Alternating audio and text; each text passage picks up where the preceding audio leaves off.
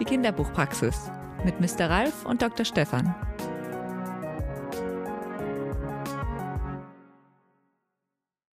Dr. Stefan, Mr. Ralf. Ja, was dann?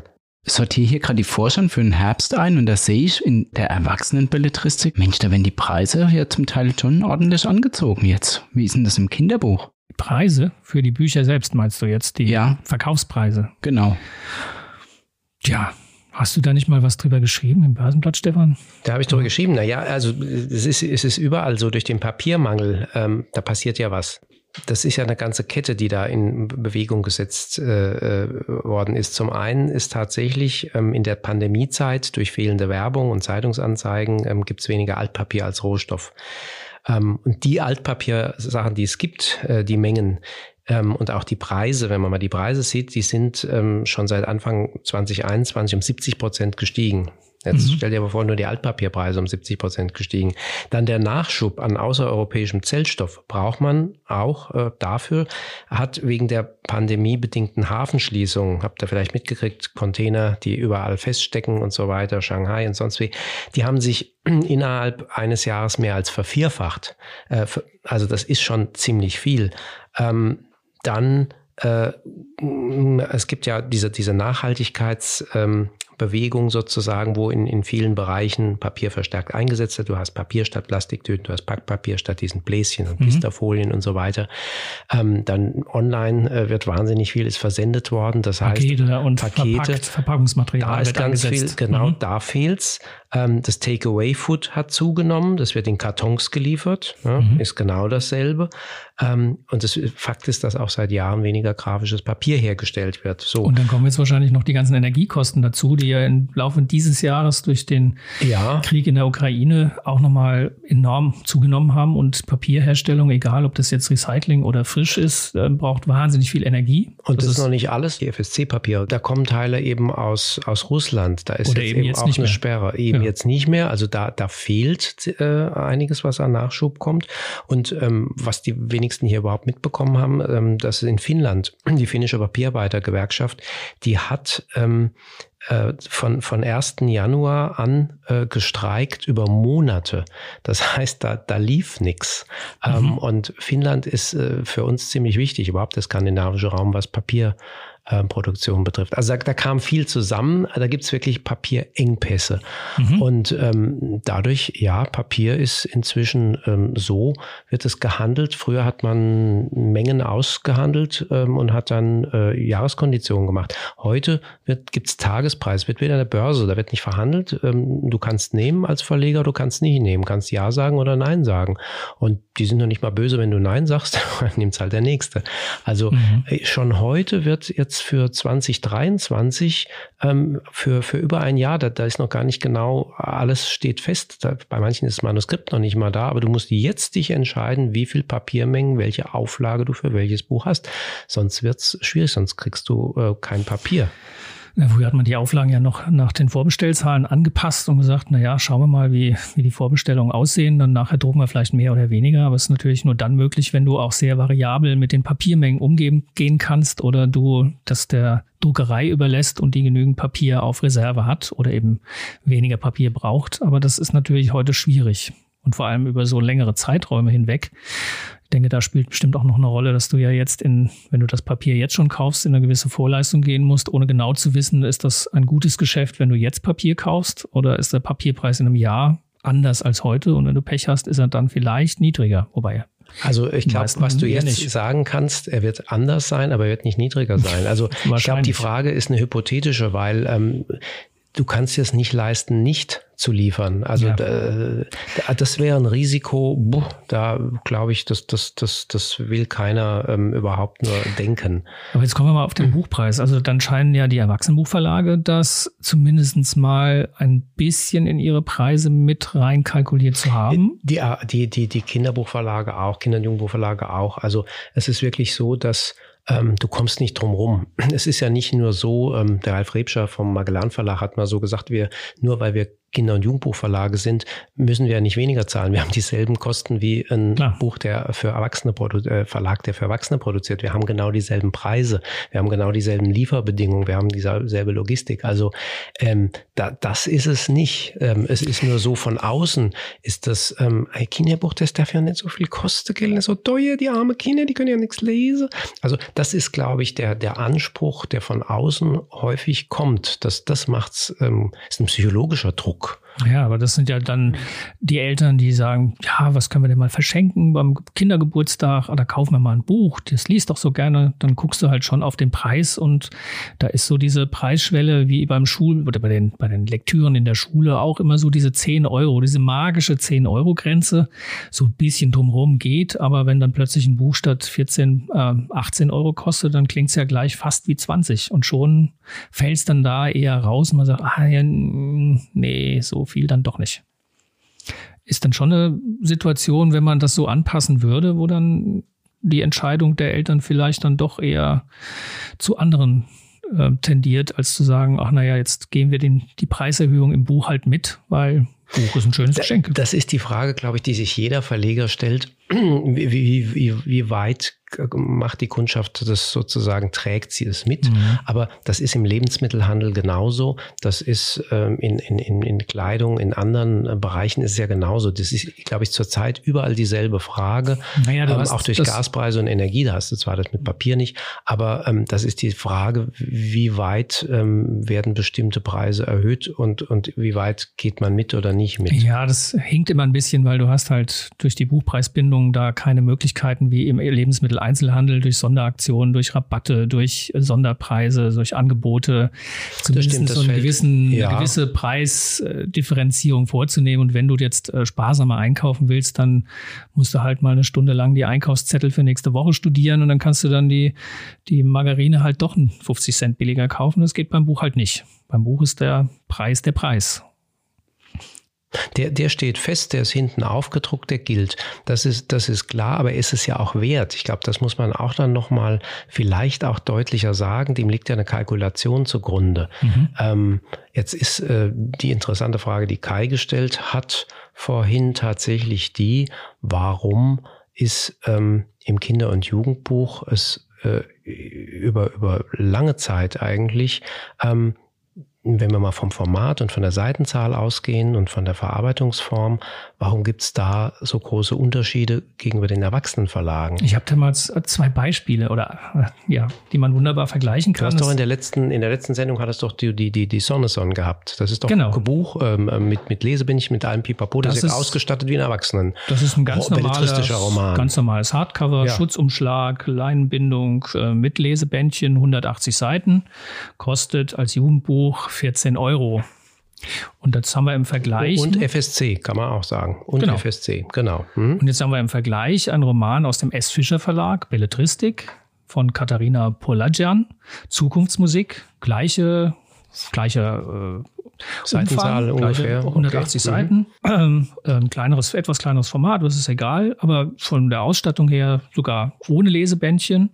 Das kostet schlappe 22 Euro, macht eine Differenz von 8 Euro für, sagen wir mal, von der Herstellung ein sehr, sehr, sehr vergleichbares Buch.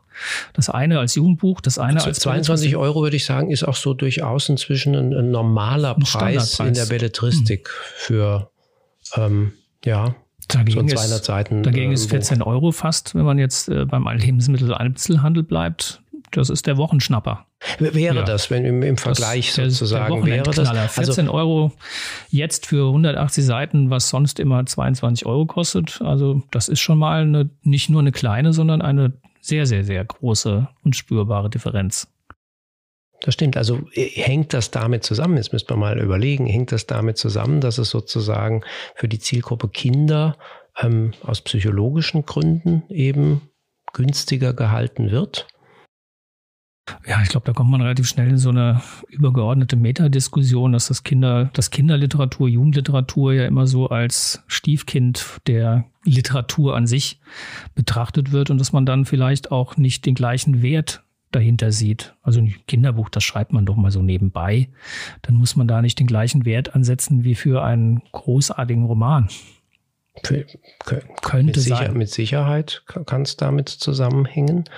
Ähm, sowas sind ja über oft ähm, ja, Jahrzehnte ähm, gepflegte, in Anführungsstrichen, gepflegte, äh, ja, aber auch Traditionen sozusagen, dass es halt ähm, ein Kinderbuch halt schon immer günstiger war. Ich meine, das Einzige, wo es jetzt nicht ganz vielleicht so auffällt, ist ja beim Bilderbuch. Da sind die Preise ja eh immer durch die, die doch sehr Vierfarbe, großes Format. Da waren die Preise immer schon etwas anders. Die mussten sich ja auch nicht an diesen Geschenkkategorien ähm, orientieren, sondern die konnten ja aus dem Buch heraus kalkuliert werden.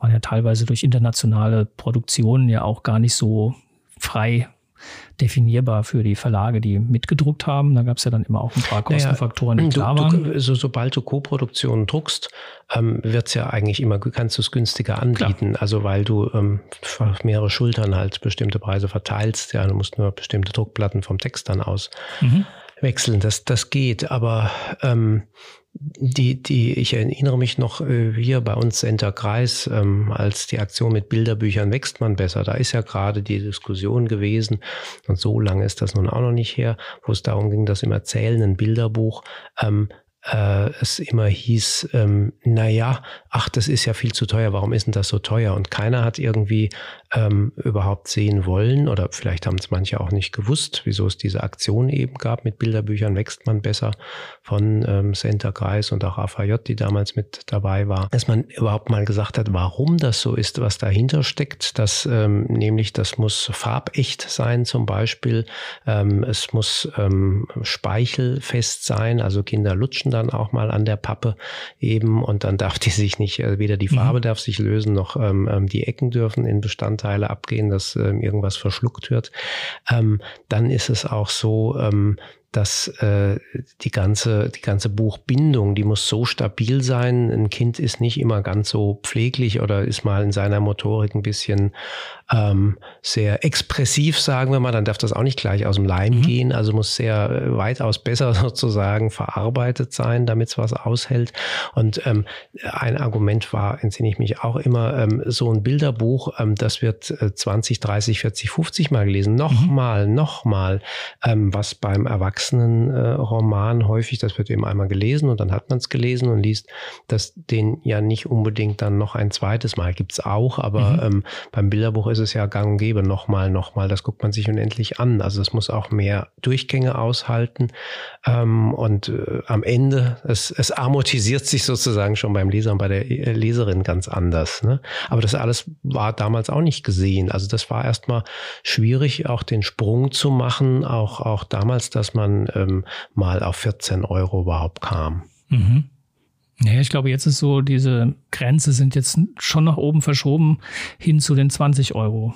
Ja, gibt es wunderbare, die dies eben auch, auch durchaus, das ist alles ist auch wert. Und ich glaube, das ist auch wichtig, dass man diesen Wert ähm, deutlich macht. Nur beim Text hast du ja gerade eben durch das Beispiel der beiden Formate gezeigt, äh, scheint das ja nicht zu sein. Da ist keine Illustration, da ist keines. Nee. Im Gegenteil, das Lesebändchen ist noch nicht mal dabei. Also, aber trotzdem ist es ähm, bei Erwachsenenverlagen dann ähm, durchgängig, ähm, es, ist, es ist ja richtig so, dass es so ist und ich glaube, es entspricht durchaus auch so einem Preis. Also aber man traut sich bei Kinderbuchverlagen halt ähm, nur, nur sehr be beschränkt.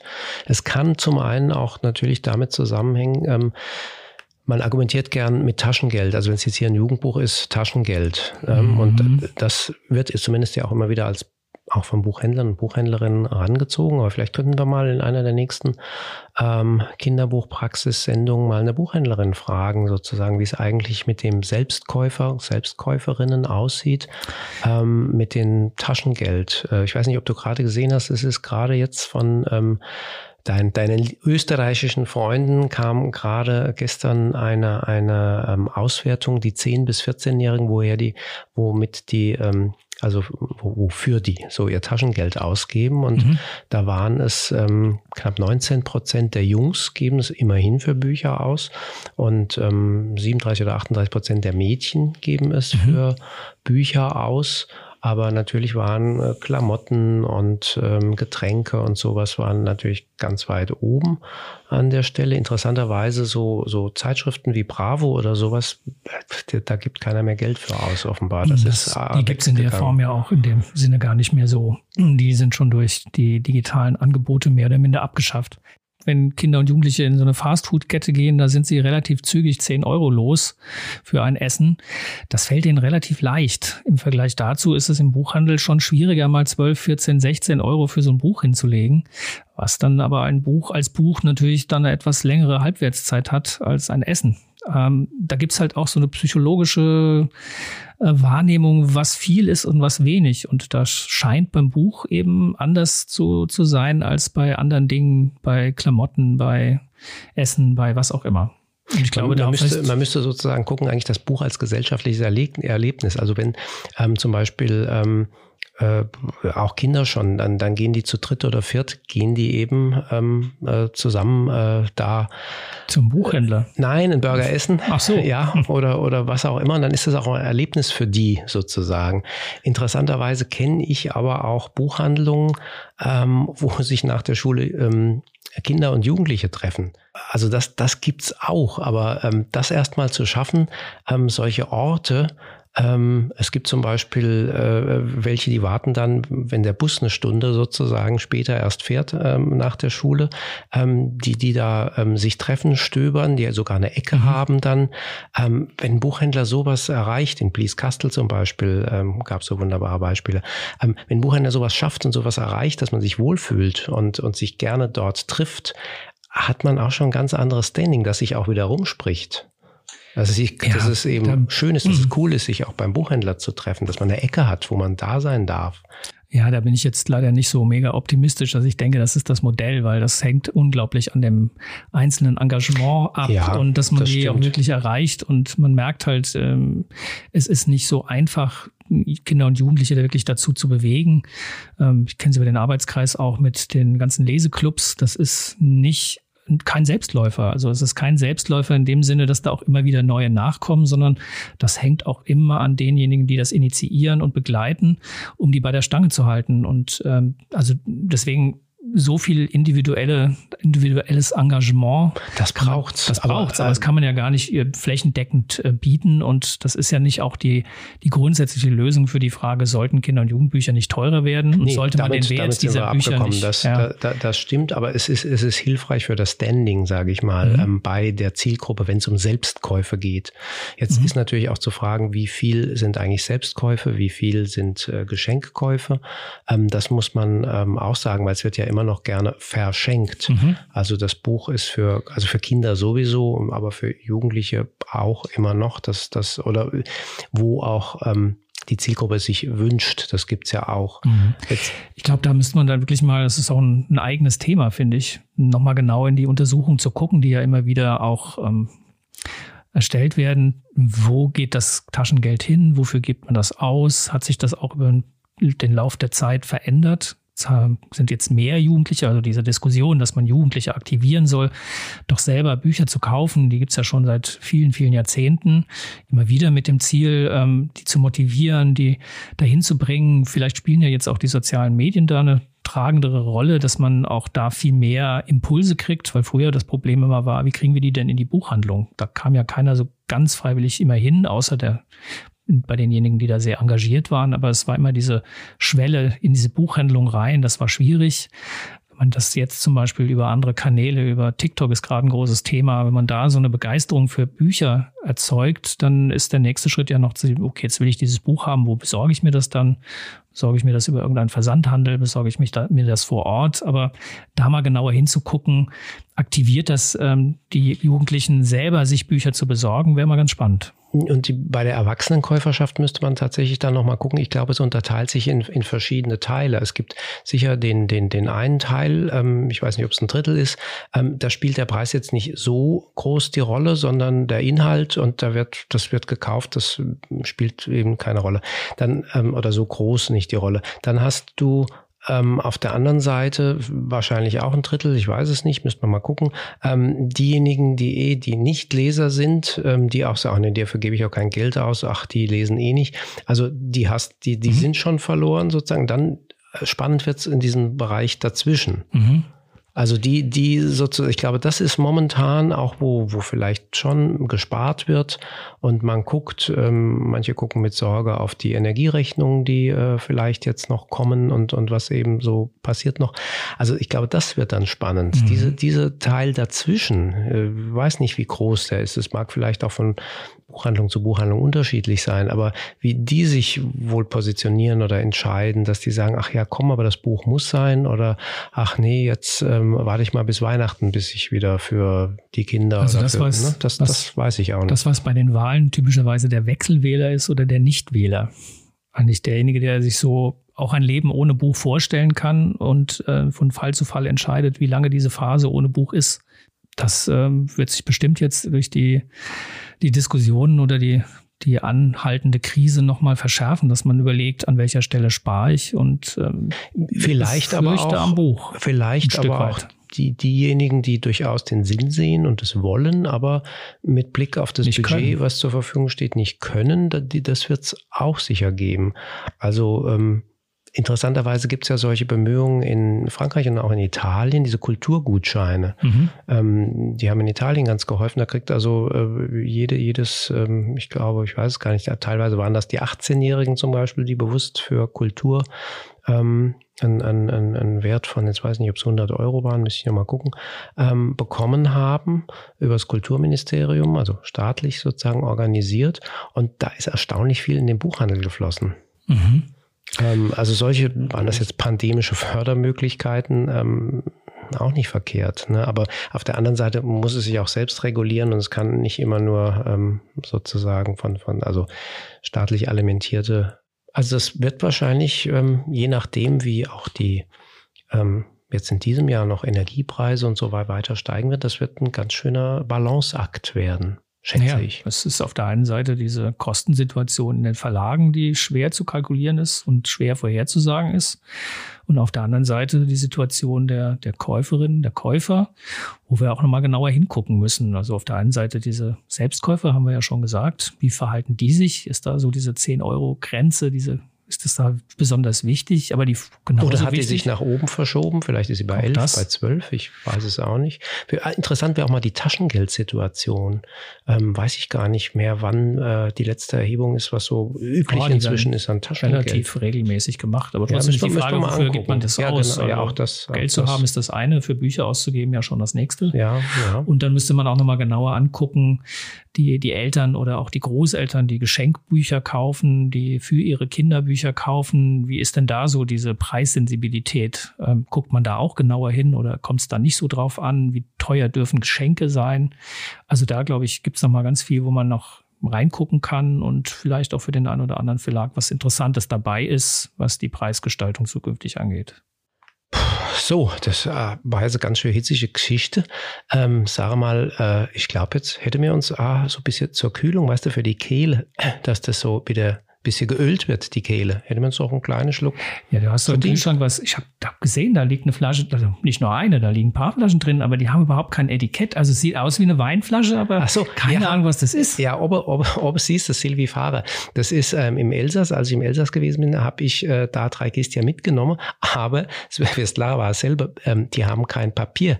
Momentan, ähm, auch für die Papieretiketten braucht es Papier und die hat gesagt, beim besten Willen, es ist alles abgefüllt, aber ähm, leider Papier, die warten auf, die, auf das Papier für die Etiketten. Das Ach. ist noch nicht da. Also es ist ein Pinot Noir ist da drin, aber... Ähm, das ist jetzt B-Ware, weil du gar, gar nicht weißt, was drin ist. Also ja, ich weiß, ich habe gesagt, wir müssen je ne sais pas heißt also Ja, ja, das ist die andere. Der, der, den, das Kiste mit Je ne sais pas, das ist etikettiert. Aber Ach, das ist ja lustig, das heißt so. Ja, aber für den Pinot Noir sagt ah ja, Je ne sais pas, das ist die Antwort, was wollen wir dann trinken? Ne? Ach. Sagt man im Elsass, was wollen wir dann trinken? Und da hat die ein Cuvée kreiert, diese Winzerin drin, äh, der heißt Je ne sais pas. Das ist die Antwort. Gell? Also meine Antwort ist immer ein Riesling.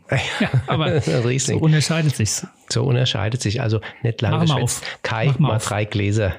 Und wenn wir ausgedrungen haben und ihr habt noch eine Frage oder eine Anregung, dann schickt uns einfach eine Mail an kinderbuchpraxis.mvb-online.de oder an den Instagram-Account Kinderbuchpraxis.